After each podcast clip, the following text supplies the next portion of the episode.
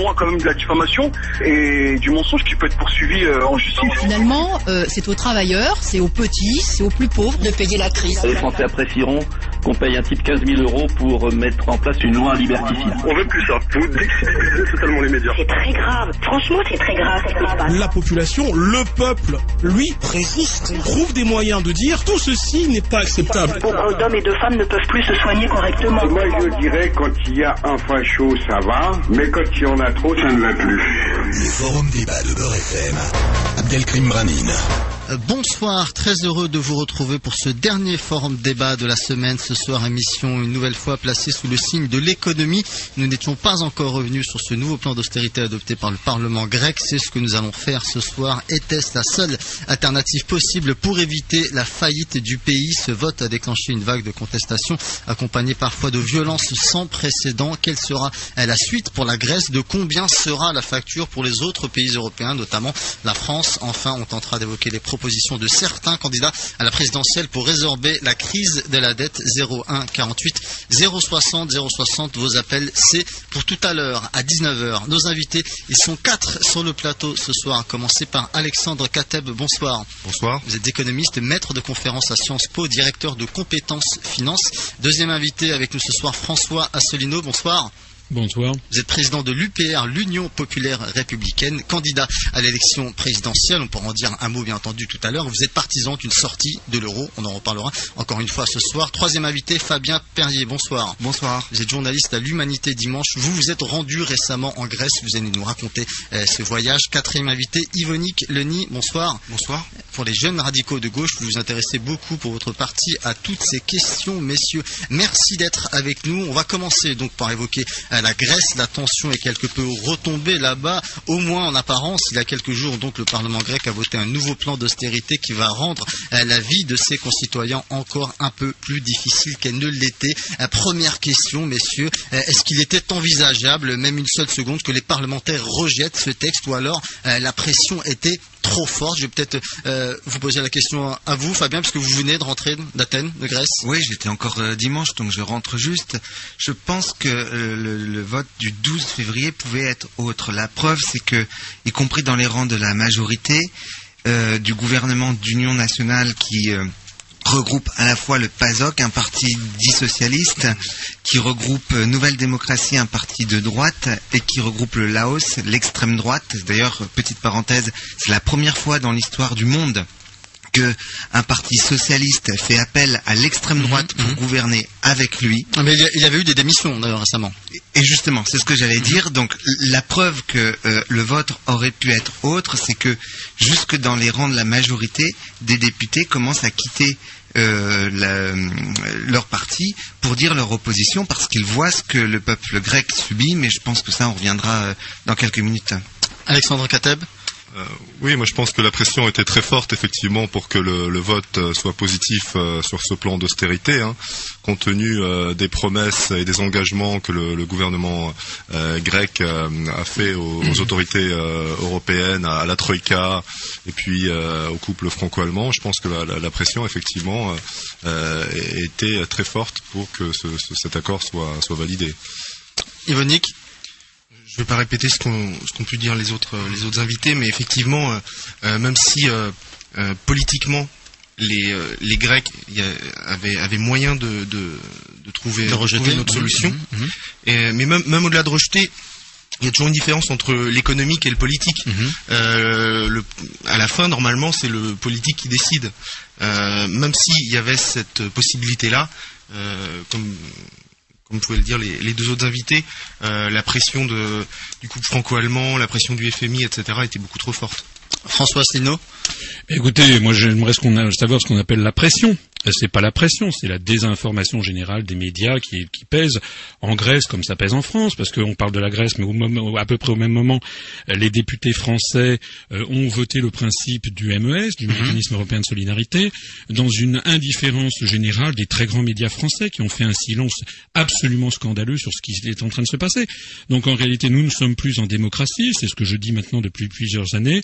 On en voit l'illustration en Grèce, puisque la Grèce est dirigée par un dictateur au sens sens étymologique de ce qu'est la dictature. Vous savez, c'était dans les cités anciennes, dans les cités antiques, un dictateur, c'était un expert à qui l'on remettait tout pouvoir lorsque l'on était menacé par l'étranger. Mais là, c'est pareil. Monsieur Papa, Papandréou, qui était le premier ministre grec, eh bien, avait, euh, bon, a eu un remords de dernière minute. Vous vous rappelez en concernant ce référendum, en proposant un référendum, il a été viré dans les 15 jours par l'oligarchie euh, financière euro-atlantiste dirigée par Goldman Sachs, qui dirige maintenant le continent européen euh, pour le compte des intérêts américains. Donc, il a été On a mis Monsieur Papademos, qui est un apparatchik. C'est un petit peu, vous savez, comme en, gros, la Grèce a été normalisée, comme par exemple la, Tchécoslovaquie avait été normalisée en 1968, et on avait viré Dubček pour mettre des apparatchiks qui étaient euh, favorables à l'empire soviétique. Voilà, c'est la même chose. On a mis M. Papademos, qui est un, un apparatchiki choisi par Goldman Sachs, de la même façon que quelques semaines après, eh bien M. Berlusconi, qui avait échappé à toutes les à tous les scandales possibles et imaginables, un scandale financier, scandale de mœurs, etc. En Italie, eh bien M. Berlusconi, en, moins d'une semaine, euh, l'oligarchie l'a viré pour le remplacer par un clone de M. Papademos en Grèce et M. Mario Monti, lui aussi choisi par Goldman Sachs. Donc le vrai problème qui se pose, c'est au-delà de la Grèce, c'est l'ensemble d'un continent euh, où, est née la démocratie, et en plus de ça, c'est en, mhm, Grèce, la démocratie, c'est l'ensemble d'un continent qui est en train de sombrer dans une dictature d'un nouveau genre.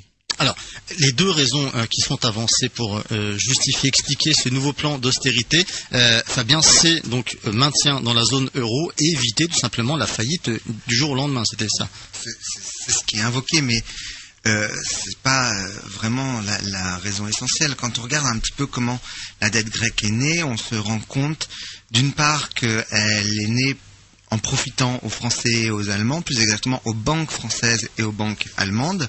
D'autre part, que euh, l'État s'est endetté au moment où, par effet de répercussion, les questions de Lehman Brothers, la faillite de Lehman Brothers sont arrivées en Europe, donc l'État grec s'est de nouveau endetté. Au même moment, les comptes ont été, dévoilés. La réalité des comptes a été dévoilée alors qu'ils avaient été un petit peu masqués par le gouvernement précédent.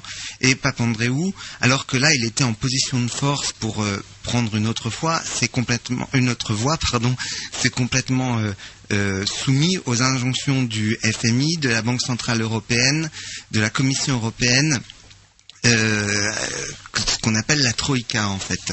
Bon, donc une autorité et une austérité sans, faille est appliquée en Grèce depuis. Le premier mémorandum qui donne les mesures de, l'austérité a été euh, hum, signé au mois de mai 2010. Euh, à ce moment-là, euh, l'humanité, l'humanité dimanche et le site internet de l'humanité, petite publicité, mmh, www.humanité.fr, titrait un papier coup d'État parlementaire. Mmh. Personne d'autre en France n'a expliqué ce qui s'était passé. Personne d'autre, que ce soit à gauche ou à droite, n'a dit effectivement ce qui est en train d'arriver en Grèce, c'est un début de, comment dire de mise. Je, je, reformule. Ce qui arrive en Grèce, c'est-à-dire on est en train de mettre en place les éléments d'une dictature. On est en train de. on parle de quelle année là? Ça remonte à 2010. De 2010, de mai 2010. On est en train de faire passer des mesures d'austérité euh, mise dans un écrit résumé, synthétisé dans un document de droit international par procédure d'urgence. Donc on est en train de passer outre le Parlement, mmh, mmh. outre le débat parlementaire, qui est quand même une des notions premières de la démocratie. Ensuite, euh, deuxième moment où euh, un coup d'État a réellement eu lieu, c'est quand Georges Papandréou, donc cette fois nous sommes en novembre, octobre-novembre 2011, dit qu'il va faire un référendum. Les Européens refusent qu'il y ait un mhm. référendum. Et euh, on nomme à la place Papadimos, ancien vice-président de la Banque centrale européenne mhm. et euh, ancien président de la Banque nationale de Grèce, qui avait d'ailleurs contribué à euh, préparer l'entrée de la Grèce dans la zone euro. Troisième coup d'État, il a lieu euh, il y a peu, à savoir le 12, dans la nuit du 12 au 13 février 2012, euh, où, de nouveau par procédure d'urgence, on demande euh, aux Grecs, aux parlementaires grecs, de prendre une nouvelle vague d'austérité qui comporte des baisses de salaire minimum. À titre d'exemple, 22% de salaire minimum en moins, jusqu'à 32% pour les moins de 25 ans. Ce qui fait que le salaire minimum pour les moins de 25 ans est de 486 euros. Pourquoi? Un seul objectif, réduire le coût du travail en Grèce. Or, les études les plus sérieuses qui existent, qui sont menées par l'Institut du travail grec, dirigé par Savas Robolis, montrent une chose, c'est que sur les, les années 95-2007, le coût du travail a baissé de 20 et quelques pourcents, mais la compétitivité de la Grèce n'a pas augmenté, au contraire, elle a baissé de près de 13%. C'est-à-dire que la Troïka, je reviens à ce que je disais aujourd'hui, n'a qu'un objectif, c'est de faire baisser le coût du travail en Grèce, prétextant que ça va permettre de relancer l'économie par une baisse, euh, par une, euh, en la rendant plus compétitive. Mhm. Et en fait, c'est la voie la pire qui existe. Pourquoi? Parce qu'en Grèce, sur les 960 000 entreprises qui existent, 98% des entreprises, soit la quasi-totalité, sont des entreprises de moins de 5 euh, salariés qui sont ceux qui peuvent euh, alimenter l'économie, qui vont acheter les produits fournis par ces petites euh, entreprises, etc. Conclusion, ces petites entreprises sont en train de faire faillite et tout le tissu économique et social de la Grèce est en train d'être détruit. Alors, il y avait plusieurs points évoqués euh, dans votre intervention, Fabien. Peut-être sur l'explication de la genèse euh, donc de la dette grecque. Est-ce que vous êtes d'accord avec euh, ce que vient de dire Fabien Perrier, Alexandre Kateb? Oui, oui, il y a beaucoup de choses qui ont, qui ont été dites, euh, euh, mais, mais, mais effectivement, le, le- le problème grec, c'est un problème euh, structurel avant tout, qui a été euh, révélé à l'occasion de la crise financière euh, mondiale, euh, mais c'est avant tout un problème de, de, de, de manque de, compétitivité de, l'économie grecque, euh, d'une part, hein, qui, est- qui a pas, qui a jamais eu vraiment l'incitation à, réformer à son économie, à moderniser ses, ses structures et moderniser aussi sa fonction publique, et notamment la, la collecte de l'impôt, hein, qui, euh, qui est peut-être le problème principal en Grèce, hein, c'est que l'impôt n'est pas collecté, euh, l'évasion fiscale euh, fait, qu'il est très difficile euh, pour, le gouvernement d'avoir un budget équilibré, hein, compte tenu des dépenses qui elles sont plutôt euh, rigides, hein, qui ont tendance à augmenter. Euh, donc si on collecte pas les recettes, là il y a, un- vrai euh, problème qui ne peut que s'accroître euh, dans le temps. Euh, mais je dirais que le, deuxième problème, c'est que la Grèce, effectivement, comme ça a été dit, est entrée dans la zone euro euh, avec des comptes maquillés, notamment par la, la Avec la banque, complicité de voilà, Goldman la- Sachs. la- avec la complicité de la, de la banque Goldman Sachs, mais, mais, mais pas seulement, aussi avec la compli- complicité passive quelque part de, la Commission européenne et des autres États qui voulaient euh, absolument euh, que la, Grèce finalement euh, entre dans la, dans la zone euro puisque c'était le, le, le, le- plan, c'était le programme et, euh, ce, ce programme ne, devait pas souffrir de, de contretemps. Donc là là il y a, y, a, y a- une inconséquence de la part des dirigeants européens, de la part de la Commission européenne et de toutes les parties concernées, ce qui fait qu'on se retrouve avec ce, problème aujourd'hui et qui révèle aussi la, structure totalement défaillante euh, euh, de, la, zone euro et notamment du, pacte de, stabilité et de croissance. hein. L'absence de gouvernance économique euh, sérieuse euh, de, cette zone. hein. Beaucoup d'économistes avaient souligné ces problèmes avant la création de la zone euro et au moment de, sa création, mais personne n'y a jamais vraiment prêté attention. Effectivement, le, problème grec, c'est un, petit peu la, bombe à retardement qui a fini par exploser, qui a fini par montrer que euh, tout ça euh, n'était qu'un qu'un château de cartes euh, qui ne reposait euh, euh, sur, pas, sur, sur pas grand-chose. Yvonique moi, moi j'aurais envie de réagir euh, par rapport à ça sur des choses un peu plus euh, terre à terre. Parce que c'est vrai que là, on parle de, on parle de gros volumes, de, de grosses masses. euh, et c'est important de remettre aussi la genèse de, de, de- de cette crise grecque. Mais il y a un résultat qui est, qui est là aujourd'hui, c'est que les, on parlait de baisse de salaire minimum. Euh, grosso modo, euh, grosso modo, ça fait que le, le, le SMIC grec est à la moitié du SMIC euh, français avec un coût de la vie qui est globalement le même. C'est ça qui est le truc le, le plus surprenant, c'est que pour vivre à Athènes aujourd'hui, c'est quasiment, enfin le, c'est tout con, hein, mais le, le, le prix du café, le prix de l'essence, le prix du loyer, c'est le même qu'à Paris. Euh, et on est en Europe. On est en Europe, c'est-à-dire qu'on est dans un pays qui est euh, dans la communauté européenne depuis les années 80. Euh, etc. On a signé des traités, on est censé avoir une, on on construit une Europe, une Europe, euh, une Europe de la solidarité. Et grosso modo, qu'est-ce qu'on fait? On est là en train de penser à notre petit portefeuille. Ah merde, il faudrait pas que les Grecs ils nous coûtent trop cher. Euh, Qu'est-ce qu'ils ont encore fait ces Grecs? Ils savent pas collecter leurs impôts. Euh, soit, mais moi, en tout cas, c'est pas c'est pas l'Europe dont j'ai envie. Nous, chez les jeunes radicaux de gauche, ce qu'on pense, c'est que l'avenir, on va le construire à travers l'Europe. Et puis, c'est le bon moment. C'est maintenant qu'il faut construire une, une gouvernance économique européenne. Euh, c'est maintenant qu'il faut faire des eurobonds. Euh, c'est maintenant qu'il faut euh, mettre en place toutes ces choses-là. Parce que bah maintenant on en a besoin. peut-être qu'avant on y a un petit peu pensé, peut-être qu'avant on l'a juste théorisé et qu'on l'a pas fait. Ouais, mais maintenant je pense que c'est le bon moment. Il faudrait y aller. François Solino.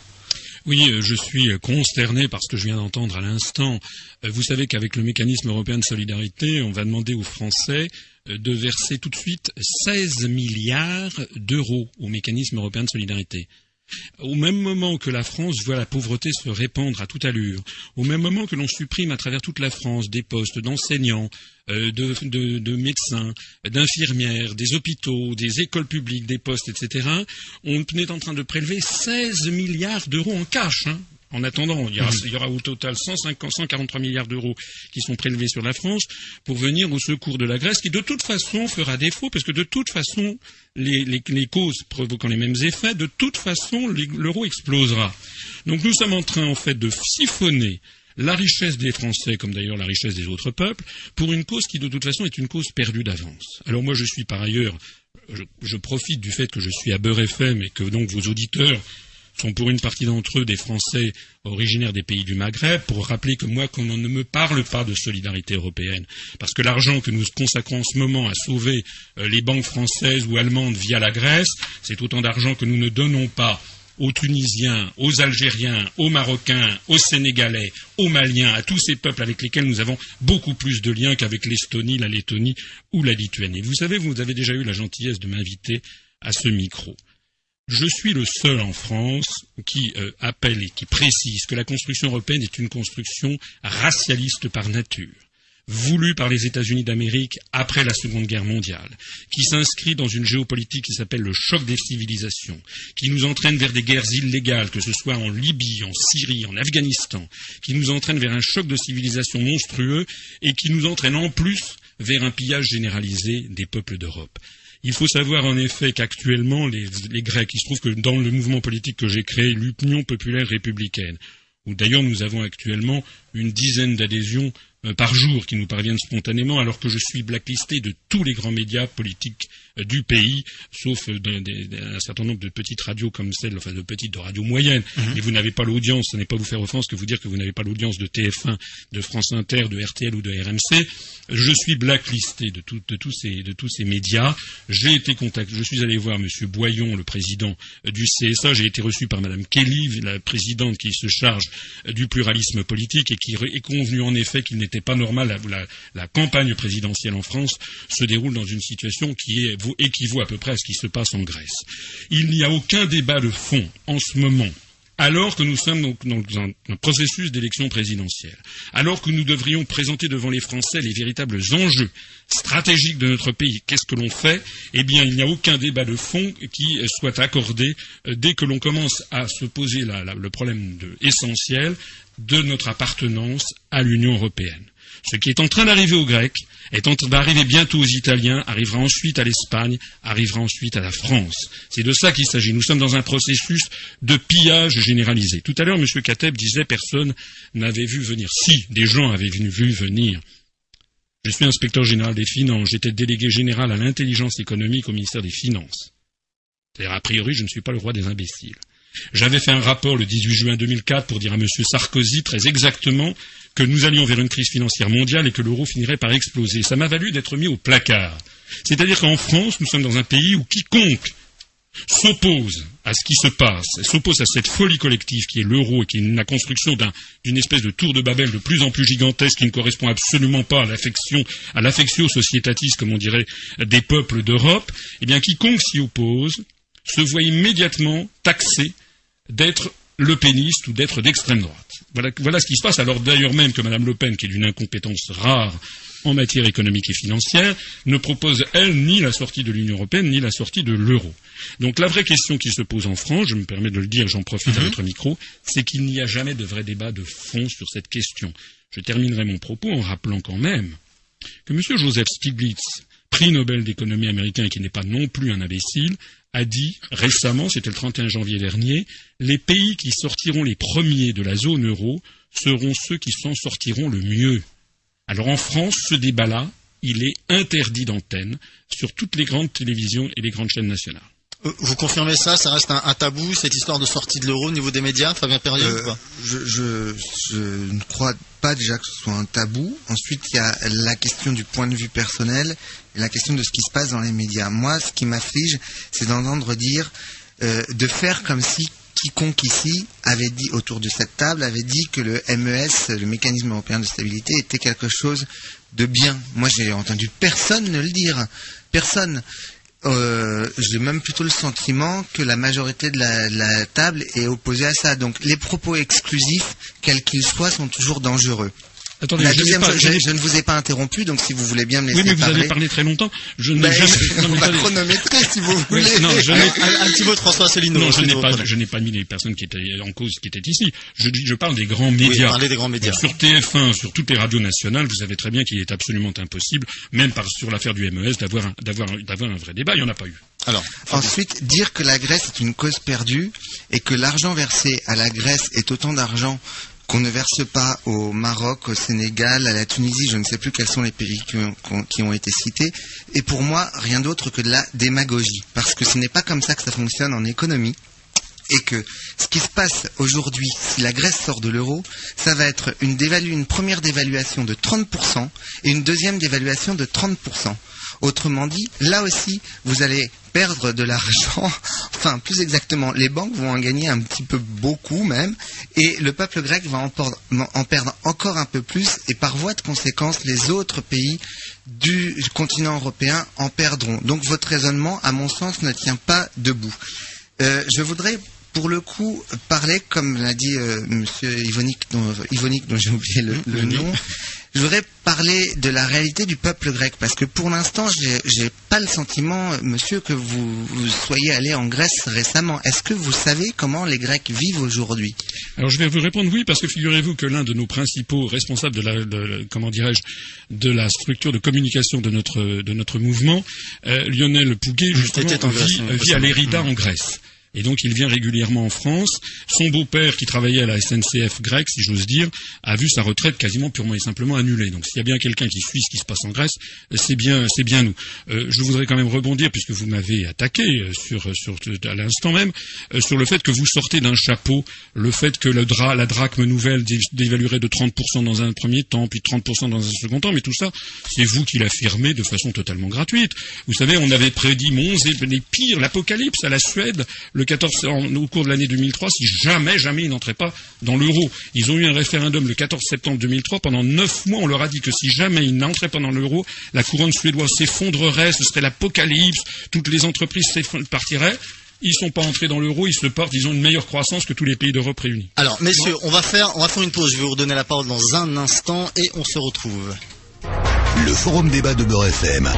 L'information autrement. Le forum débat de Beurre FM. Abdelkrim Bravine.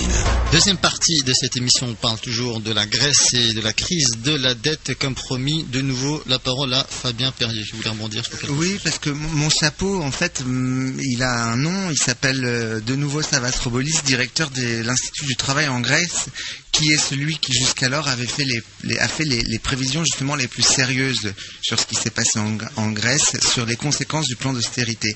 Et lui explique, euh, chiffre à l'appui, que deux tiers des produits sont des produits importés. Il a mené une étude avec son institut, qui confirme ce que je vous disais, c'est-à-dire que si la Grèce sort de l'euro, la première dévaluation sera de 30% et la seconde euh, de 30% en prenant en compte là-dedans une baisse énorme du niveau de vie des travailleurs. Travailleurs qui ont déjà subi des pertes de salaire incroyables. C'est-à-dire que le revenu réel en Grèce euh, en 2010 en pouvoir d'achat a baissé de 9,1% et en 2011 de 6,3%. Oui, grâce à l'euro d'ailleurs. Non, pas grâce à l'euro. Si, mais si, attendez, c'est extraordinaire quand même que nous de- on, on continue à faire confiance en France, par exemple, on continue à écouter des gens comme M. Attali, comme M. Delors, etc., qui se sont trompés sur tout depuis 20 ans, qui ont promis des choses qui sont... tous les Français constatent que c'est une catastrophe générale et on continue encore à faire confiance et à croire à leurs promesses. Je rappelle par exemple, parlons ne serait-ce que M. Sarkozy. M. Sarkozy s'est fait élire en 2007 en annonçant qu'il allait diminuer le déficit budgétaire, le réduire à néant et diminuer la dette publique. Résultat, il va terminer son quinquennat en laissant une ardoise supplémentaire de plus de 500 milliards d'euros, c'est-à-dire que M. Sarkozy a réussi ce tour de force d'endetter la France d'un montant supérieur, très supérieur à ce que, en aussi peu de temps, à ce qu'on avait connu depuis Vercingétorix. Eh bien, qu'est-ce qu'on fait? Les médias donnent encore à M. Sarkozy, hein.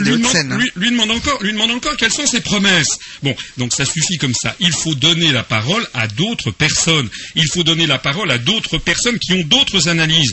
Vous me dites, monsieur, que monsieur, je ne sais pas comment, le directeur de l'Institut du travail grec euh, annonce que c'est 30%, il va, il va y avoir deux dévaluations de 30% et de 30%. Vous savez ce qu'on avait dit, par exemple, aux Islandais il n'y a pas très longtemps, que si jamais ils ne remboursaient pas la dette de leur banque, ça serait la catastrophe. Résultat, ils se portent très très bien. Maintenant, ils vont avoir des taux de croissance formidables. Mais j'ai jamais dit qu'il ne fallait pas, il, fallait que les Grecs remboursent leur dette. il faut donc, il faut donc avoir, il faut donc avoir, il faut donc avoir, il faut donc avoir d'autres visions des choses et, proposer, par exemple, le bon sens même, d'ailleurs c'est comme ça que ça se terminera, c'est que la Grèce sorte de l'euro et que d'ailleurs l'euro termine sa, funeste carrière. Alors justement, sur les conséquences, les scénarios possibles d'une sortie de l'euro euh, pour la Grèce, Alexandre Catel. Oui, déjà moi ce que je voulais dire c'est que j'ai pas eu le temps de finir ma, démonstration tout à l'heure, hein. c'est-à-dire que euh, disons qu'il y a un consensus aujourd'hui pour dire que euh, l'euro a été mal préparé, notamment des pays comme la Grèce, euh, comme le Portugal et, d'autres,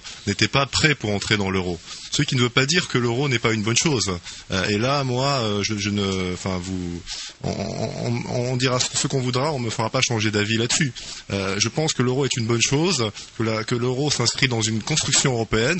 C'est avant tout un projet politique, mais aussi économique, hein, pour hisser vers le haut un certain nombre de pays, pour réaliser une convergence économique euh, entre les différents pays de, euh, l'Union européenne, euh, qui réalisent, rappelons-le, 75% de leur commerce entre eux. Hein. Donc il y a une véritable logique d'intégration qui est à l'œuvre, et l'euro est le dernier étage de cette intégration économique, ou en tout cas monétaire. Ce qui manque, c'est le pilier budgétaire, et, c'est là où aujourd'hui on a tout le, tout les débats. Hein, c'est aussi ça qui explique euh, qu'aujourd'hui on ne sait pas gérer des crises comme celle de la, comme celle de la Grèce, hein, parce qu'on n'a pas mis ce pilier budgétaire et cette solidarité budgétaire, euh, à la fois discipline et solidarité, euh, pour traiter ce, type de, problème.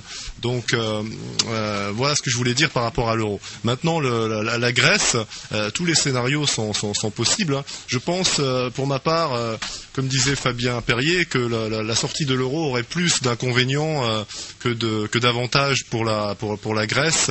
Euh, ça entraînerait un certain nombre de, pertes de pouvoir d'achat euh, et le, pays serait dans un dans un chaos assez indescriptible, en tout cas dans les premiers mois et années après la sortie de, l'euro. Maintenant, est-ce que ça veut dire que la méthode qu'on emploie aujourd'hui est la bonne? Cette austérité vraiment à, marche forcée, je ne crois pas non plus que ce soit la bonne méthode. Ce qu'il faudrait, c'est vraiment un accompagnement sur le long terme, c'est qu'on fasse une sorte de containment, comme pour les actifs toxiques. Hein. La Grèce est un actif toxique aujourd'hui. Eh bien, il faut que cet actif toxique soit traité dans la durée, euh, soit mis en quarantaine en quelque sorte, et qu'on laisse aux Grecs le temps de se redresser, qu'on laisse aux Grecs le temps de faire les réformes structurelles, sans leur imposer des potions amères qui risquent de, tuer le, malade à, force de, vouloir le sauver.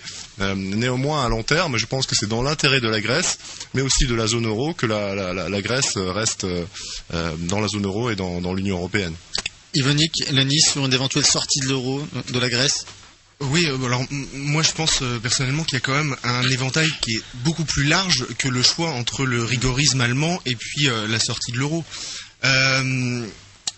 Et, d'autant plus avec ces, avec ces choses de, crise économique. la, grosse crise économique qui a, dont, dont s'est servi l'économie, c'est 1929 et avec toutes les répercussions que ça a pu avoir, aussi bien, euh, aussi bien politique que au niveau de la science économique en elle-même. Euh, donc toutes ces choses-là, ça nous a appris plein de choses Et euh, on en reste encore aujourd'hui à, euh, non, c'est soit il faut avoir euh, euh, moins de 3% de déficit, euh, relance exclue, on coupe les salaires des fonctionnaires, on, vend tous les services publics, soit euh, on sort de l'euro et puis on devient un pays du y a, il y a plein de choses qui, peuvent être faites entre les deux. Euh, voilà, moi je, pense que le plus intéressant c'est une, gouvernance, euh, européenne au niveau économique. Mais voilà, comme le disait Alexandre tout. On peut déjà analyser la dette grecque. Il y avait plein de choses dans la dette grecque. Euh, les Grecs, par exemple, sont euh, euh, le gouvernement grec de l'époque s'était mis à, faire des dépenses d'armement, tout un tas de dépenses d'armement. Est-ce que c'était réellement utile pour le, le comment le fonctionnaire grec aujourd'hui qui se retrouve avec son salaire divisé par deux? Alors, on va écouter à présent Frédéric Lemaire d'Attaque qui est avec nous. Bonsoir.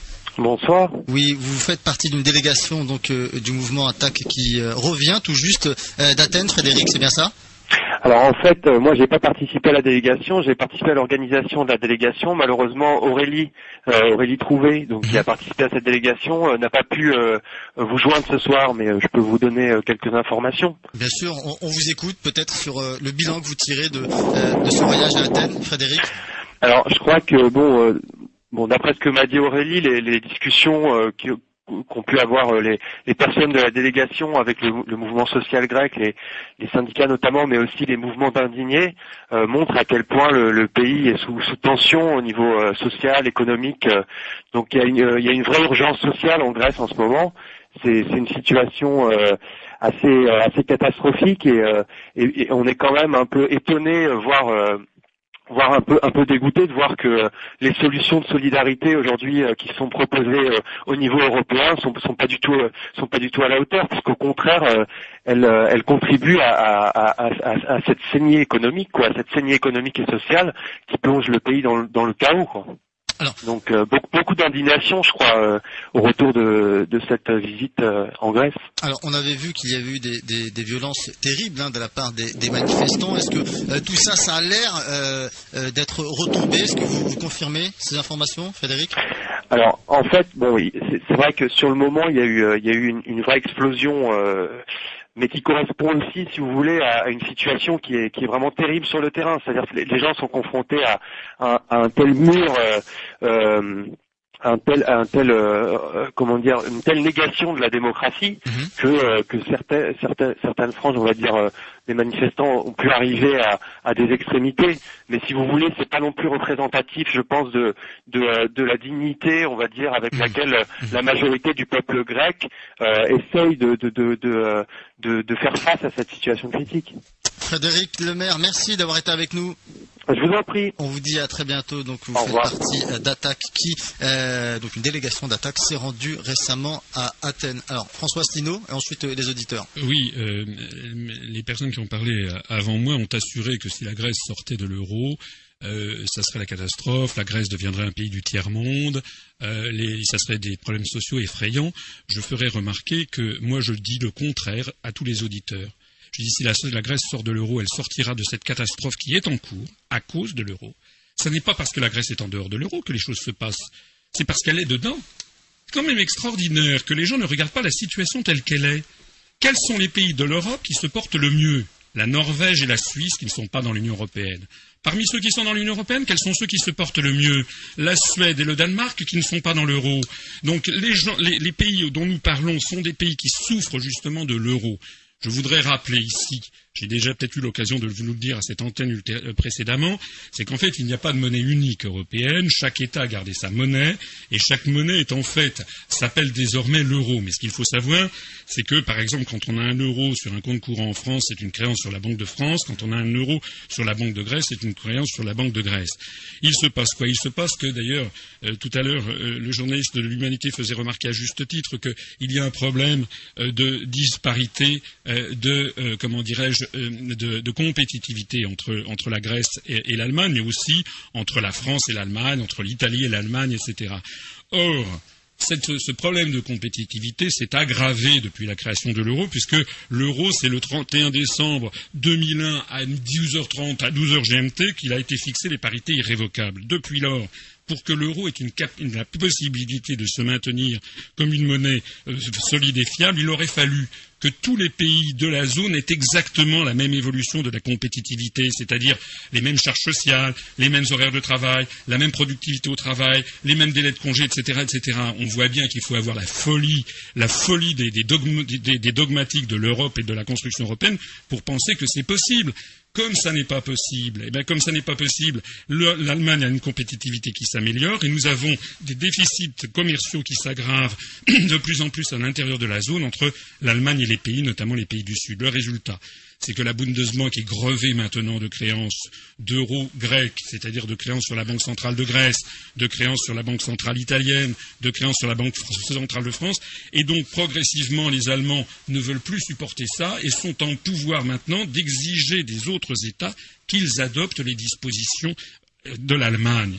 Donc on voit bien que ce qui se passe, c'est une véritable tragédie il faut quand même que tout le monde s'en rende compte, c'est que l'euro n'est viable qu'à la condition que les Grecs deviennent des Allemands et que les Français deviennent des Allemands. Et encore, et encore. Donc c'est un vol de démocratie, c'est un vol d'identité, c'est un vol d'être au monde qui, qui, est en train de se produire. C'est une folie collective qui est en train de se produire. C'est pour ça que, contrairement à ce que j'entends régulièrement, ce ne sont pas ceux qui veulent sortir de l'euro qui sont fous ce sont les autres, ce sont ceux qui veulent rester dans cette folie collective parce que rien, personne ne peut m'expliquer aujourd'hui pourquoi ce qui s'est passé depuis maintenant une dizaine d'années depuis la création de l'euro ne se reproduira pas dans les dix ans qui viennent, c'est-à-dire que de nouveau il y aura une différence de compétitivité entre la Grèce et l'Allemagne. En d'autres termes, nous sommes en train de verser des sommes inimaginables à fonds perdus pour aggraver la situation.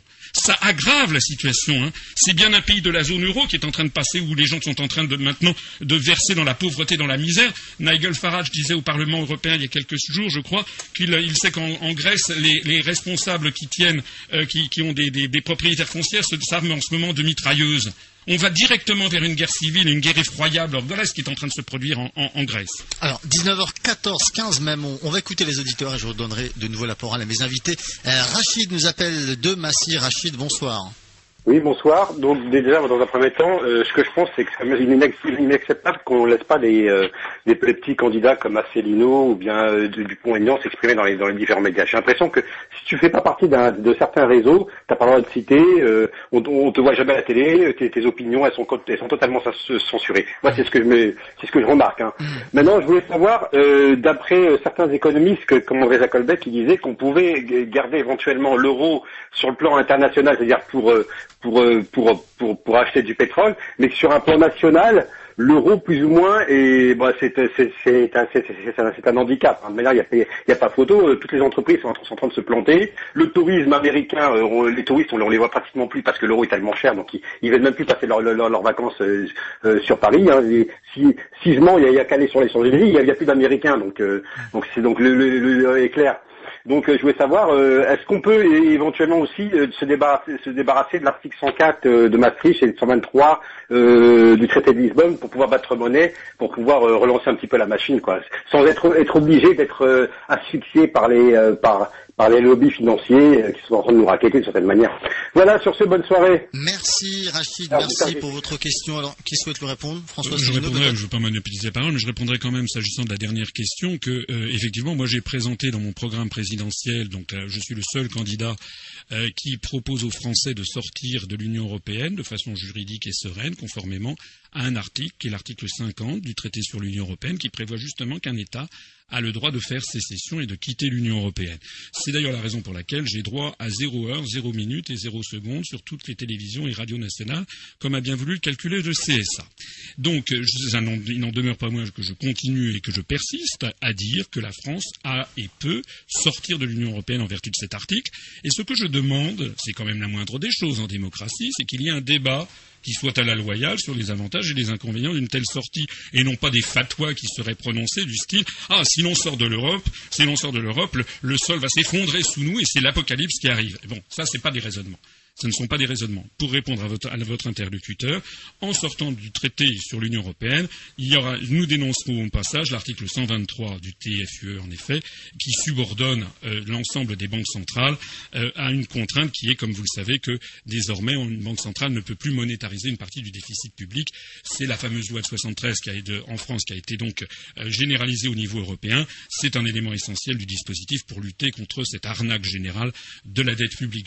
Je me permets d'insister sur le fait que je suis le seul candidat qui propose cela de l'extrême droite à l'extrême gauche en passant par tous les autres euh, partis politiques, euh, personne ne le propose. De la même façon que je suis le seul candidat à proposer la suppression, la dénonciation de l'article 63 du traité sur le fonctionnement de l'Union européenne qui interdit toute restriction aux échanges de capitaux entre les États membres et entre les États membres et les États tiers du monde, ce qui, au bout du compte, revient à donner tout pouvoir à Moody's, à Standard Poor's, aux agences de notation, comme on l'a vu au cours des mois écoulés. Alors, sur l'intervention, la, la, question de Rachid qui souhaite intervenir Fabien, Alexandre Kateb euh, Oui, moi, je, simplement pour dire que euh, c'est une utopie de croire qu'on peut euh, avoir des, un petit peu des, des, systèmes à géométrie variable où on a à la fois l'euro sur le plan extérieur et puis un retour au franc sur le, le, le plan intérieur.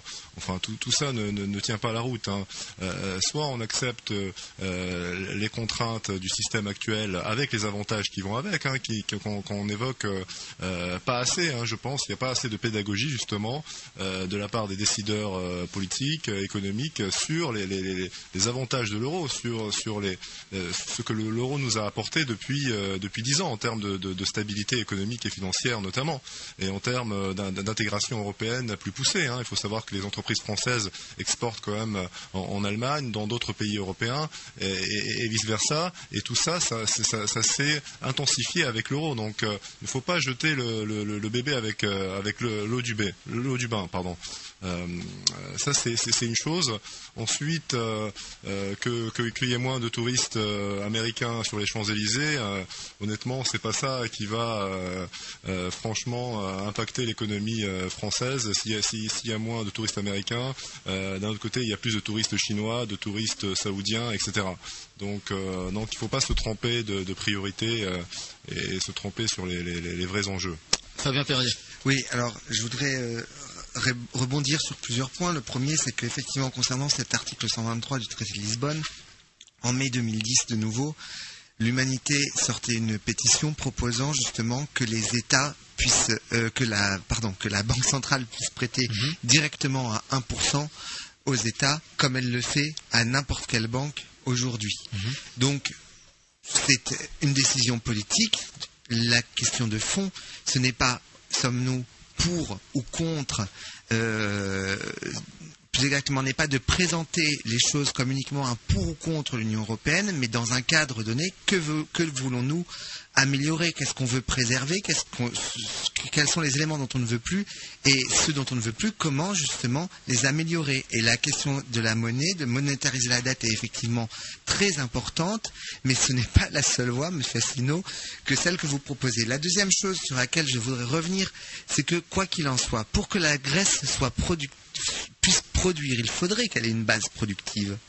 Vous nous avez cité tout à l'heure la Suède, le Danemark, la Norvège, qui sont effectivement des pays qui ont une forte base productive, qui ont euh, un fort investissement en recherche, qui sont euh, des pays qui par ailleurs ont des niveaux de salaire relativement élevés. Or, vous comparez ces pays avec la Grèce en disant si la Grèce sort de l'euro, tout va aller mieux pour elle. Mais tout va aller mieux pour elle, comment va-t-elle faire quand toute l'industrie textile sur laquelle elle reposait, jusqu'à à peu près jusqu'aux années 90, donc cette industrie textile qui est située dans le nord de la Grèce n'existe quasiment plus. L'industrie du cuir n'existe quasiment plus. L'agriculture n'existe quasiment plus, etc., etc., etc. Et ça, ce n'est pas la faute à l'euro, c'est la faute à des gens de droite qui sont des entrepreneurs qui ont préféré gagner plus en exportant leurs entreprises en dehors de la Grèce que de les garder en Grèce.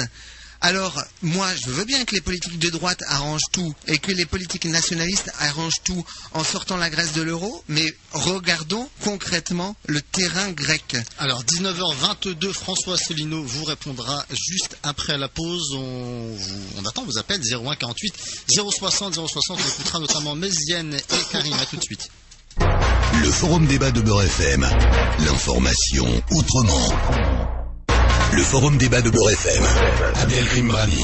Troisième partie de cette émission consacrée à la Grèce et à la crise de la dette. Ils sont toujours euh, avec nous, nos quatre invités. Alexandre Kateb, économiste, maître de conférence à Sciences Po, directeur de compétences finance. Fabien Perrier, journaliste à l'Humanité Dimanche, qui vient de rentrer euh, d'Athènes, de Grèce. Yvonique Leni, des jeunes radicaux de gauche. Et François Asselineau, président de l'UPR, l'Union Populaire Républicaine et candidat à l'élection présidentielle. Promis, François Asselineau, donc je vous laisse répondre à, Fabien Perrier. Oui, je répondrai à, deux, éléments de la réponse de M. Perrier de tout à l'heure. Donc, euh, il me dit, euh, il y a d'autres façons de, que de répondre aux questions donc de que de sortir de l'Union européenne, euh, c'est de faire des pétitions. Mais oui, mais ça c'est très très gentil. C'est très gentil, mais la, question qui se pose, non, mais c'est le thème qui consiste à dire nous allons faire une autre Europe. Je fais des conférences à travers toute la France depuis cinq ans où je montre que c'était déjà la thématique du Parti socialiste, par exemple, aux élections européennes de 1979. Changeons d'Europe, c'était le titre de l'affiche. En 2009, le Parti socialiste avait comme affiche changeonsd'europe.fr. C'est-à-dire que cette thématique sur le changement d'Europe fait tout simplement comme si les autres pays n'existaient pas. Le problème, c'est que moi, j'aime bien l'Europe. Je suis allé dans beaucoup de pays du monde et en particulier, je connais pratiquement tous les pays de l'Europe. Eh bien, il y a un gros problème actuellement en France, c'est que les gens qui nous parlent de l'Europe n'y vont pas et ne nous disent pas qu'est-ce qui se passe, par exemple, en Allemagne.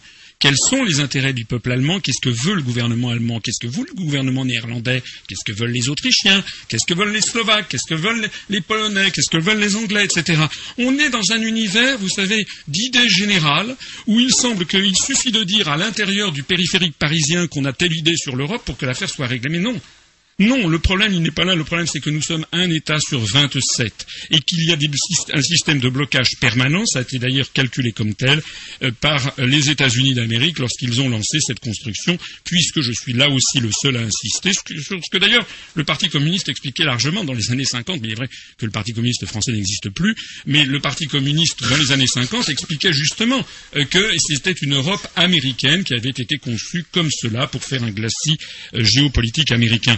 Donc sur cette affaire d'imaginer que l'on va faire fléchir le gouvernement allemand, le gouvernement polonais, le gouvernement tchèque, etc., ou le gouvernement néerlandais, je répondrai simplement ce beau proverbe chinois, c'est dormir toute sa vie que de croire à ses rêves.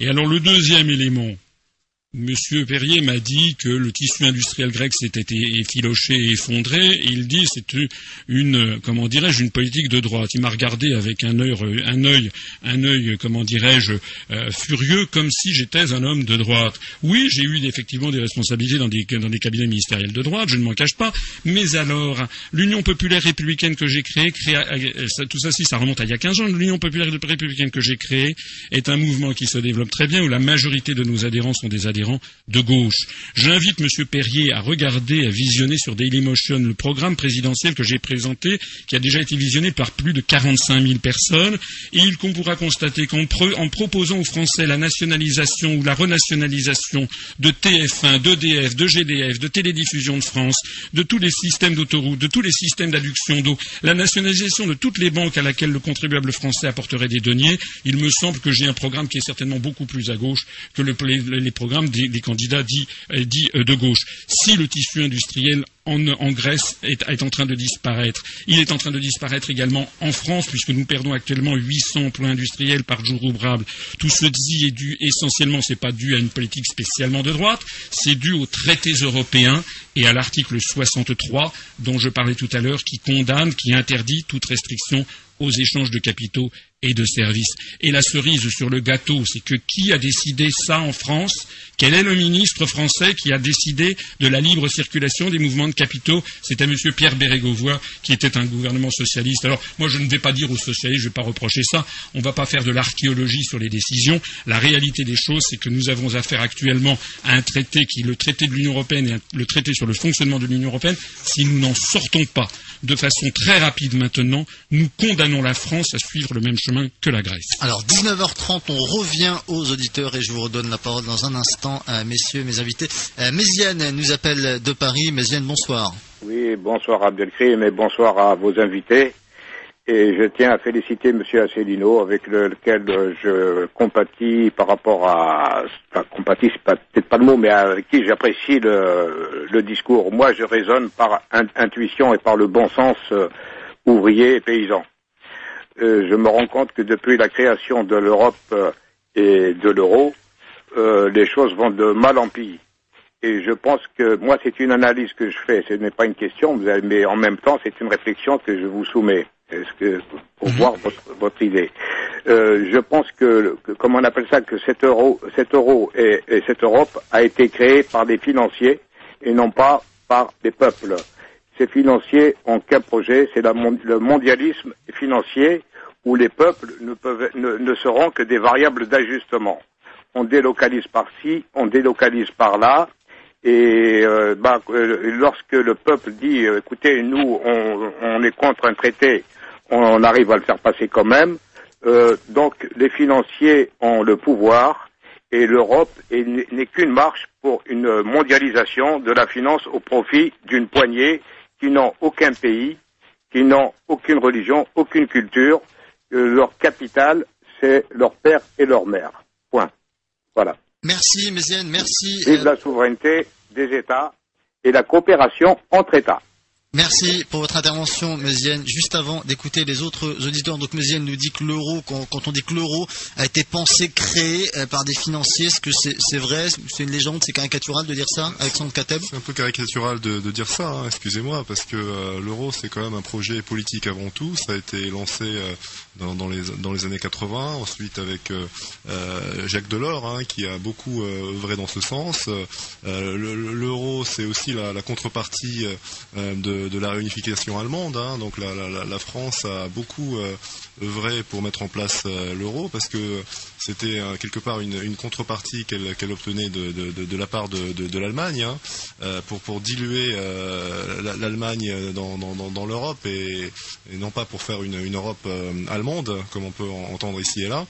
Euh, donc l'euro est avant tout un, beau projet euh, au niveau économique, au niveau politique aussi. Euh, c'est aussi un, rêve et, les rêves, moi je ne suis pas d'accord avec ce qui a été dit. Les rêves aussi font avancer. Les, rêves donnent un horizon et l'horizon aujourd'hui en Europe, c'est pas la désintégration de l'Europe, c'est au contraire d'aller vers plus d'Europe, d'aller vers un fédéralisme. Moi je, crois aux États-Unis d'Europe, même si c'est un projet aujourd'hui qui n'a pas peut-être le, le, vent en poupe, mais on s'aperçoit que les solutions sont européennes et qu'on peut qu'on peut rien faire, y compris pour sauver des, des, pays comme la Grèce, si on ne se met pas tous d'accord euh, au niveau européen.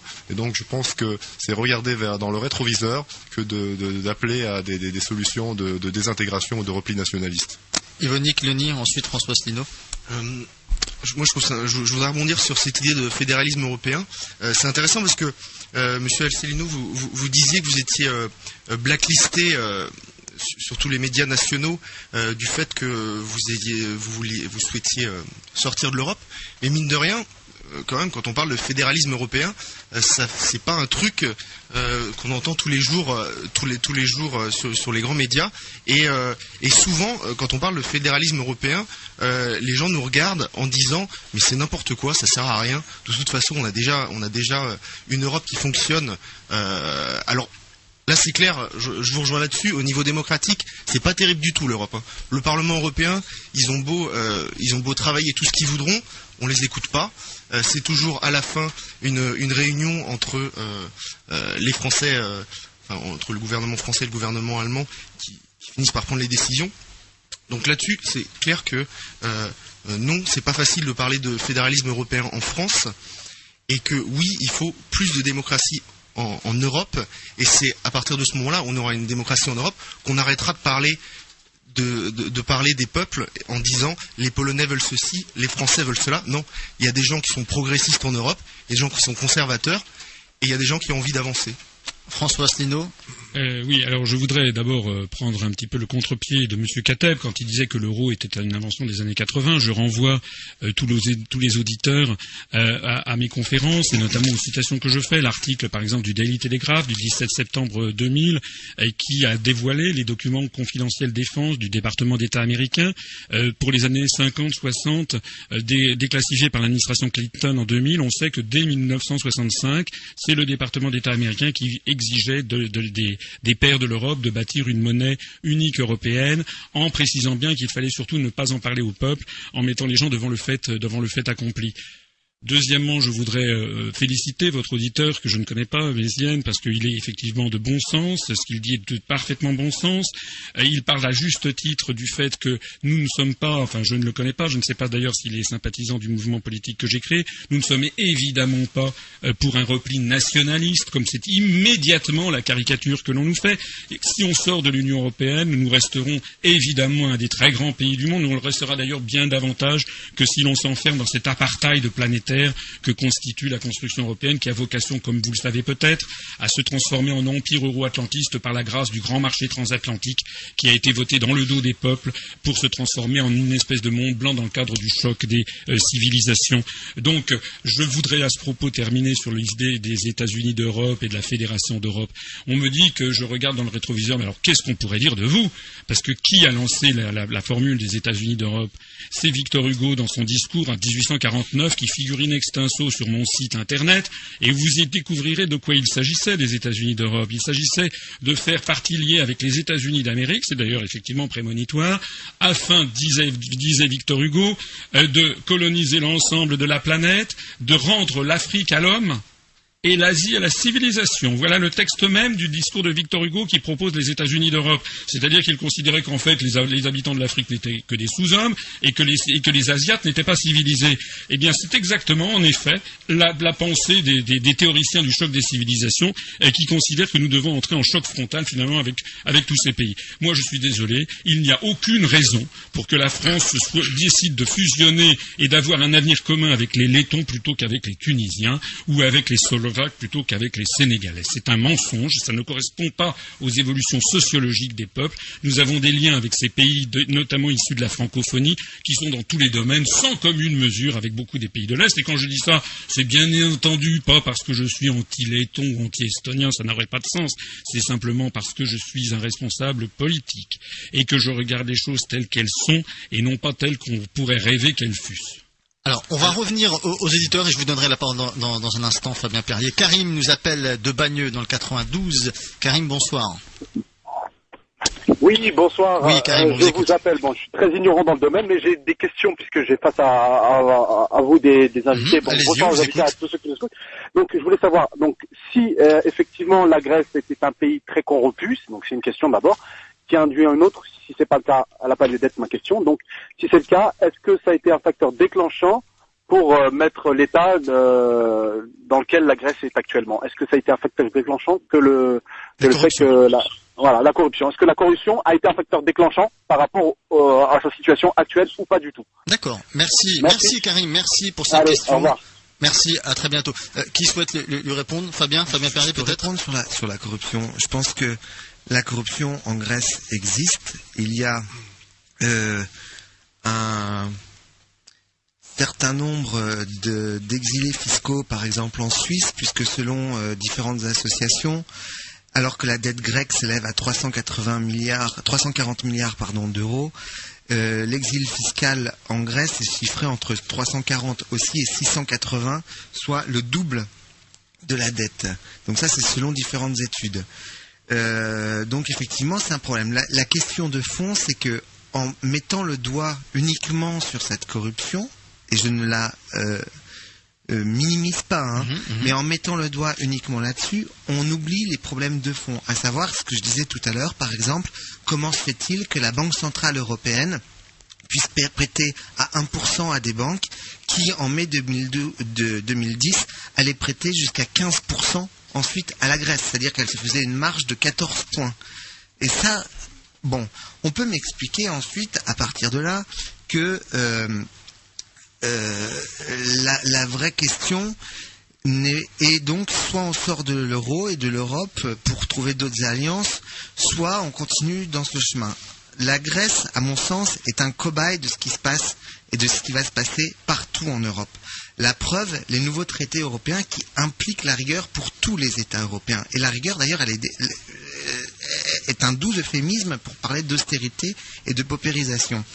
Mais euh, on- je reviens à ce que je disais, soit on dit c'est donc euh, sortir de l'euro la seule solution, soit il faut trouver une autre Europe. Je pense qu'il faut effectivement aller vers une autre Europe et que les solutions que vous proposez, Monsieur Asselineau, effectivement, sont très très proches d'un repli nationaliste. Vous nous avez dit texto tout à l'heure, on va verser 16 milliards aux Grecs, un puissant fonds, alors que cet argent, c'est le contribuable français qui va le payer. Ah, et alors, après, pour limiter un petit peu votre point de vue, comme vous êtes sur Beurre FM, vous ajoutiez avec un excès de démagogie sans nom, euh, alors que cet argent, on pourrait en plus aller le donner aux Tunisiens, aux Marocains, etc.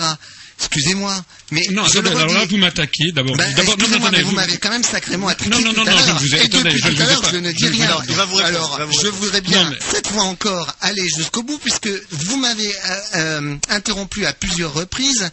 Je ne vous ai encore jamais interrompu. Et ensuite, vous me dites que je parle plus que vous. Je voudrais bien, à la fin de l'émission, qu'on prenne le temps de parole. Vous n'avez peut-être pas la parole sur les grands médias, mais ici, ici, vous la prenez sacrément. Alors, on, Pour on une fois, pour une fois, pour Alors, une fois. allez-y, euh, répondez ensuite la pause. François Asselineau, C'est honteux de dire ça. Monsieur, enfin, monsieur, m- monsieur Perrier n'a pas regardé ce que je dis et écrit depuis cinq ans.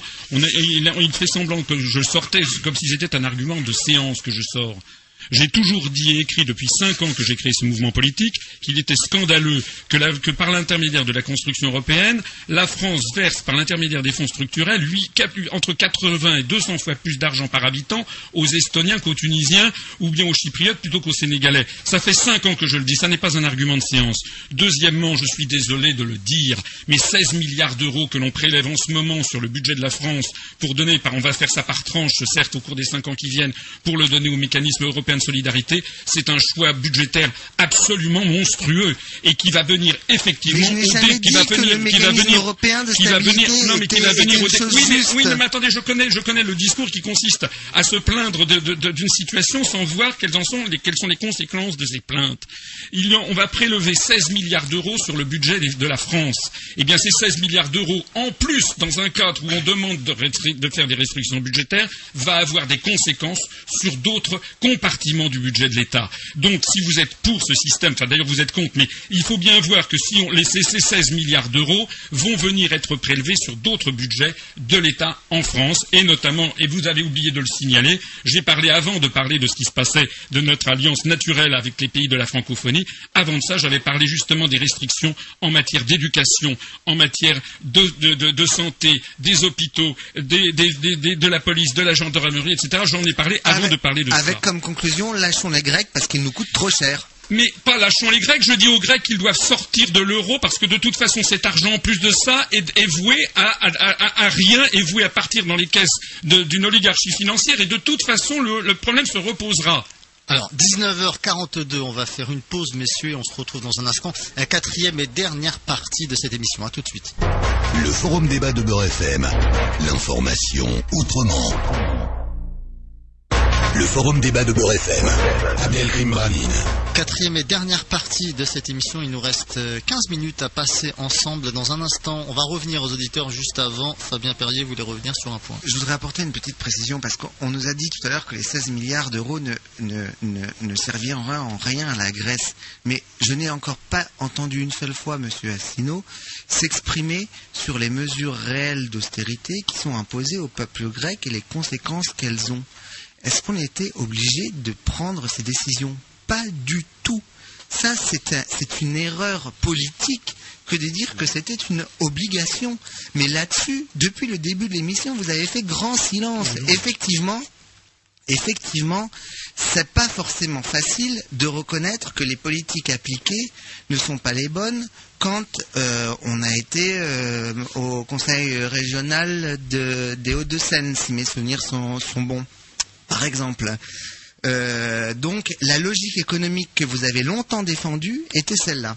Deuxième point que je voudrais dire. Euh, la Grèce participe, la France et l'Allemagne participent en moyenne à 10% aux équipements européens, euh, la Grèce à 24%. Ça ne gêne personne. Et vous, ça, vous ne l'avez pas signalé. Deux, troisième point que je voudrais dire que je n'ai pas encore entendu une seule fois dans votre discours. Pour un euro investi en Grèce, 60 centimes reviennent aux Français ou aux Allemands. Plus exactement, aux grandes entreprises françaises et aux grandes banques françaises ou aux grandes entreprises allemandes et aux grandes banques allemandes. Un exemple, entre Corinthe et Patras, une autoroute est en train d'être construite.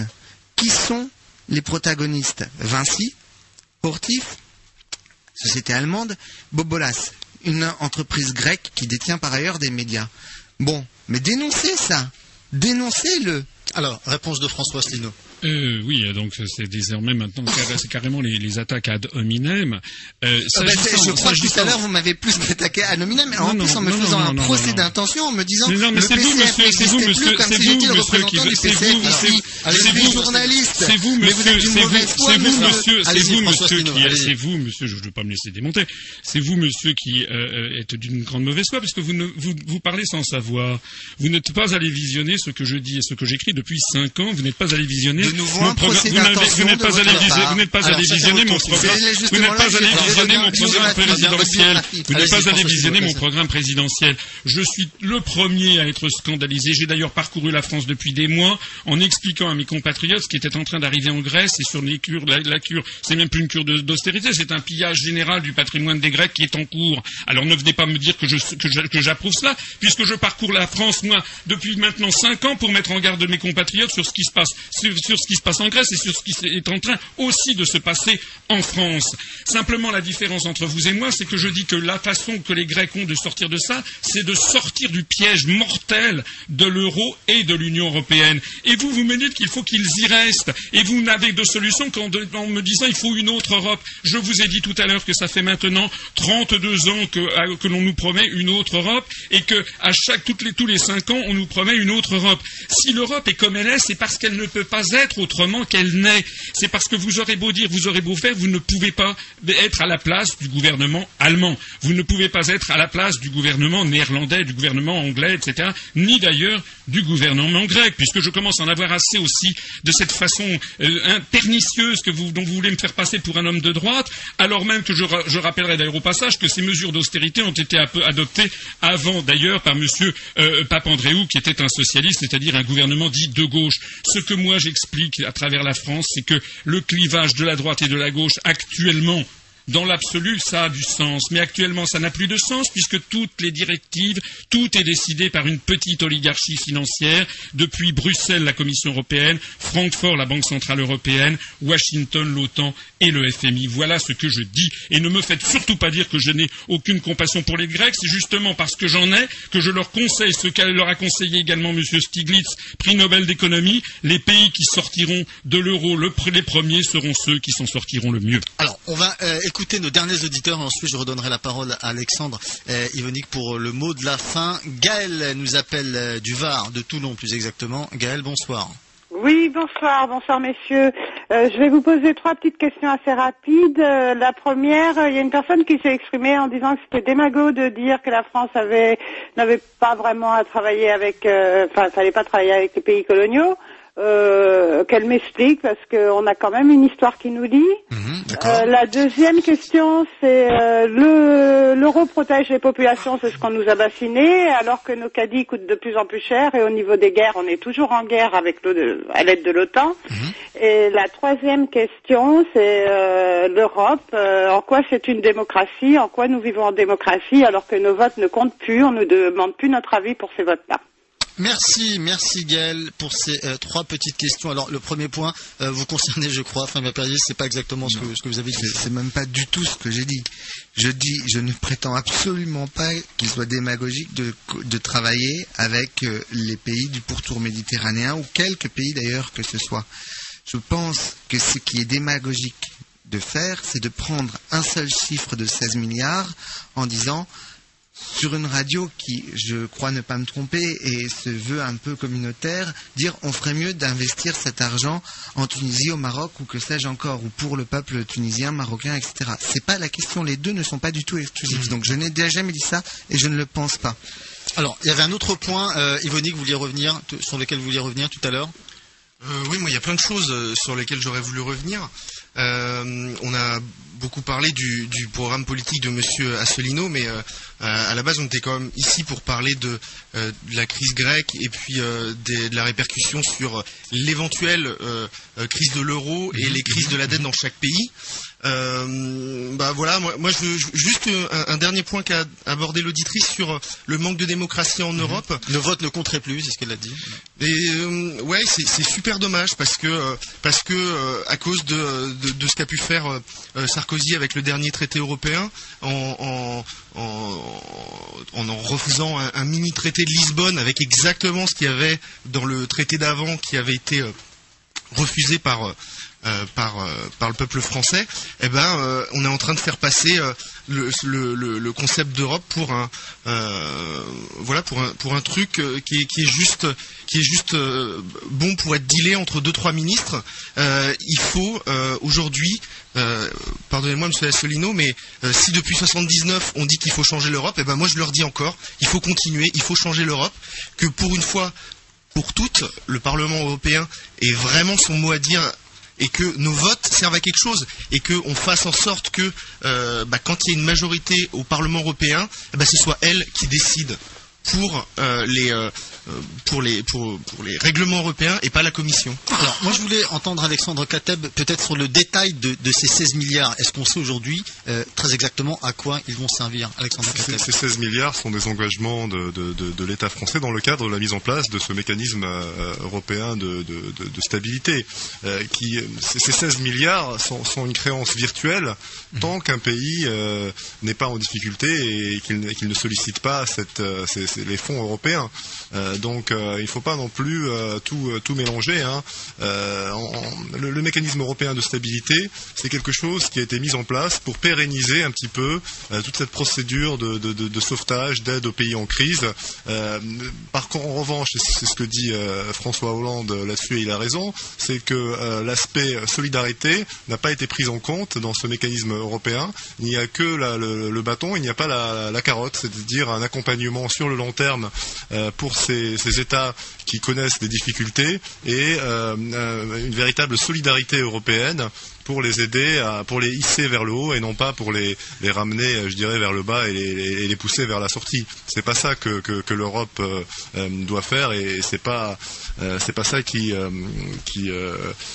qui, euh, qui rendrait euh, l'Europe euh, vraiment fière de, ses réalisations. Donc je pense que là-dessus, il ne faut pas tout mélanger, il ne faut pas fonctionner par antagonisme, simplification. Ce qui manque en Europe, c'est à la fois un, manque de puissance et un manque de démocratie.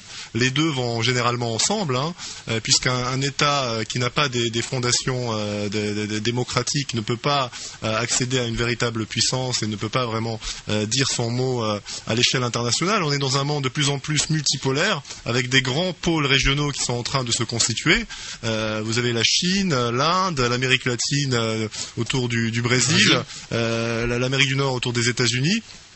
Et donc l'Europe, pour, pour survivre dans ce, dans, ce monde hein, et pour garder son, son modèle social, son, son, son modèle politique aussi, doit euh, accroître sa puissance, doit s'unir au lieu de, de, de laisser les forces centrifuges, euh, je dirais, euh, faire euh, euh, mener ce continent à sa ruine, puisque c'est l'alternative, elle est là, c'est entre une Europe forte, euh, solidaire et démocratique, et je dirais une désintégration de tout ce projet qu'on a mis 50 ans à, à construire et sur lequel il y a, comme le disait Yvonique, encore beaucoup de travail à faire, mais je, je ne pense pas que la, la solution, c'est- d'arrêter euh, au milieu du, du chemin. Alors, on écoute nos deux derniers auditeurs, ensuite on refait un, un petit tour de table pour conclure cette émission. Euh, je, vais- je vais leur demander d'être bref. Najette de Paris, bonsoir Najette. Euh, Bonsoir à tous. Par quel miracle ceux qui ont fait la crise, euh, entre autres la banque Goldman Sachs, se retrouvent à la tête des États comme l'Italie et la Grèce Le 21 décembre, 490 milliards. 27 février, euh, 540 milliards. ont été donnés par la BCE à 800 banques à un taux de 1%.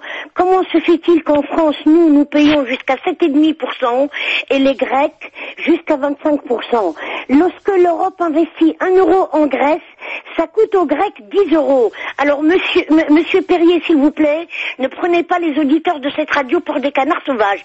Merci de répondre. Merci Najet. Alors Fabien Perrier va vous répondre dans un instant. On écoute euh, tout de suite Ahmed euh, de Paris. Et pareil, je vais lui demander d'être bref. Ahmed, bonsoir. Très bref, bonsoir, Monsieur Brani. Monsieur Brani? Oui. It's for me great pleasure to meet you another again, every day. Vous savez pourquoi? Parce que votre émission est une école. J'ai 41 ballets, j'écoute BRFM, j'ai des enregistrements depuis 86, et je vous dis, moi, je vais à l'école à chaque fois. La qualité de vos intervenants, de vos auditeurs, auditrices, ça me permet, moi, euh, de faire en sorte de rafraîchir mon cerveau. Monsieur Brani, qui a coulé la Grèce? Ce sont des pays comme l'Allemagne, qui ont octroyé à la Grèce une ligne de crédit. Acheter, acheter. Ils savaient très, ils étaient au courant que les Grecs euh, faussaient leurs comptes, n'avaient pas de pognon. Ils leur, ils leur octroyaient des crédits. Regardez aujourd'hui le résultat. Monsieur Brani, moi ce week-end, depuis deux semaines, hein, ce week-end, je suis en train d'étudier euh, différents économistes. J'ai fait des études économiques. Hein. Schumpeter, Ricardo, Keynes, Smith, Kondratiev, Kitchin, hein, en ce qui euh, concerne les cycles économiques, et puis euh, Malthus. Et je ne vais pas tous les citer. Je vous dis, plus que jamais, ils ont raison. Plus que jamais, Monsieur Brani, nous sommes dans une lutte des classes. Plus que jamais, Monsieur Brani, aujourd'hui, en Europe, moi, moi, pour moi, cette Europe actuelle, cette Europe actuelle, je suis pas d'accord avec euh, euh, votre invité qui, parle de sortir de l'Europe euh, directement. Mais je le comprends. Cette Europe actuelle est une imposture. Elle n'est pas au service des, des citoyens européens, elle est au service, monsieur. Qui fait l'économie? Qui fait le business aujourd'hui? Ce sont les groupes économiques, la puissance, l'argent. C'est pas les États. Les États, ils se taisent, ils n'ont rien à dire aujourd'hui. Ce sont les grands groupes qui font le business et qui orientent, qui orientent les décisions économiques des pays. Aujourd'hui, Monsieur Brani, on, on- on est à l'aube des élections présidentielles. Je peux vous le dire en toute sincérité que le vote blanc, moi, en ce qui me concerne, faut pas me parler de vote blanc. Je sais, moi, je sais où me cadrer, je sais où je vais aller voter, moi, euh, ce fameux dimanche. Je peux vous le dire en toute sincérité, il y a euh, des grands, euh, soi-disant, des grands, parce qu'ils sont propulsés comme des missiles balistiques par les médias, comme, comme, comme quoi ce sont, euh, euh, décidément, on a pu aller voter. Il y, en a que deux. On n'a plus rien à dire, Monsieur Brani. Ça y est, les jeux sont faits. Eh ben moi, je vais vous dire, il va y avoir des surprises. Et ce qui me dégoûte, moi, Monsieur, euh, monsieur Brani, c'est que ces grands groupes euh, régionaux qui se créent dans le monde, ils sont pas au service des citoyens. Et je vous le répète plus que jamais, cette Europe est une imposture. Elle n'est pas au service des citoyens. Si elle était au service des citoyens, on serait pas aujourd'hui dans cette situation. Aujourd'hui, malheureusement, Monsieur Brani, pour en terminer, pour être bref, logiquement, cette Europe qui a été conçue par des États, logiquement, elle représente un peuple. Nous, le- nous, le peuple, vous, moi, vos invités, tout le monde, vos auditrices, vos auditeurs, nous sommes l'État des pays membres. Regardez, monsieur, ils représentent que le pognon, que le pognon. On parle depuis tout à l'heure que d'argent. La Grèce, ce sont des pays comme l'Allemagne, ce sont des pays comme l'Hollande, ce sont des pays comme la France qui ont ouvert des lignes de crédit à ce pays-là et qui l'ont mis dans cette situation. On, on va laisser nos invités répondre sur euh, votre intervention. Merci Ahmed. Euh, merci. Alors, il nous reste très peu de temps. Je vous laisser dire un, mot peut-être euh, Fabien sur Najet qui vous a interpellé. Je, je, je- je n'ai jamais dit euh, ce qui a été euh, ce qui a été prétendu à l'instant. Je peux comprendre hein, qu'on qu'on ait mal euh, entendu mon propos. J'ai même cité euh, l'exemple des équipements européens, 10% de moyenne euh, d'investissement pour la de, de comment dire de, de, de coût pour l'Allemagne, euh, 24% pour la Grèce. Euh, J'ai cité euh, aussi l'exemple selon lequel euh, un euro investi en Grèce sur les fonds structurels européens rapportait 60 centimes à la France et à l'Allemagne. En revanche, il y a quelque chose que je n'ai pas encore eu le temps de dire et qui est sans doute ce qui me tient le plus à cœur, c'est que quand je vais en Grèce, ça fait deux ans que sur deux ans, j'ai passé plus de sept mois en Grèce. Quand je vais en Grèce, aujourd'hui, je me rends compte que dans les hôpitaux, par exemple, il n'y a pas assez de médicaments pour la population, que dans les hôpitaux, les lits sont déchirés. Ça, c'est l'exemple des hôpitaux. Que dans les écoles, les, les jeunes euh, enfants n'ont plus assez à manger. Et à côté de ça, me dire que euh, le mécanisme européen de, stabili- de stabilité financière sera bon, je, n'y crois pas une seconde. Mhm. Il n'aide pas la Grèce, mais me dire que lâcher la Grèce en la laissant hors de l'euro est aussi la bonne solution, c'est faux. Je l'ai expliqué tout à l'heure. Il n'y a plus de base productive. Le pays ne peut plus rien construire. Il Alors- faut donc réinvestir et la relance, ça- la croissance par- passera par une relance. Alors, on a déjà dépassé le, le temps. Je vous laissais dire un dernier mot, François Asselineau. Oui, je suis tout à fait stupéfait de voir qu'on voici un État qui n'est pas le seul d'ailleurs, parce que l'Italie suit, l'Espagne suit, l'Irlande suit, le Portugal suit, la France est en train de suivre. Voici un État qui est depuis maintenant dix ans dans la zone euro, où c'est une catastrophe qui s'accroît de, de mois en mois, et on nous explique qu'il faut rester dans la zone euro. Ça n'est pas normal. Ce qu'il faut pour les Grecs, pour le bonheur des Grecs, ils doivent sortir de l'euro et de l'Union européenne. C'est de ça. c'est mais- attendez, laissez-moi parler. Laissez-moi parler. Laissez-moi parler. Laissez-moi parler. Laissez-moi parler. J'aurais voulu aussi réagir, si vous me le permettez, à ce que disait Monsieur, oui, ce que disait Monsieur en disant il faut une Europe forte parce qu'il y a la Chine, parce qu'il y a ci, parce qu'il y a ça. Je trouve tout de suite le c'est l'autre type de discours des européistes. Grattez l'européisme, vous avez tout de suite celui qui a peur du péril arabe, du péril noir, du péril jaune. Mais vous savez ce qui se hein, passe. mais vous savez ce qui se passe concrètement. Mais concrètement, vous savez ce qui se passe Renault a racheté le japonais Nissan pour mieux s'opposer à Volkswagen. Thomson s'est fait racheter par le chinois TCL pour mieux s'opposer à Siemens. Parce que le jeu des entreprises mondiales ne tient aucun compte du périmètre de l'Union européenne. Et lorsque des entreprises européennes veulent fusionner, la Commission s'y oppose au nom de la lutte contre les monopoles. Ça veut donc dire que la construction européenne est en train d'affaiblir et de détruire notre tissu. de construction notre tissu. européenne, Ah oui, pas c'est l'autre Europe, bien euh, entendu. Bien entendu, c'est l'autre Europe. Alors, on n'aura pas le temps de développer, on pourra y revenir, bien entendu, dans un prochain forum débat. Euh, sur ce, je vous souhaite une très bonne soirée et je vous dis à demain. Le forum débat de Beurre FM. L'information autrement.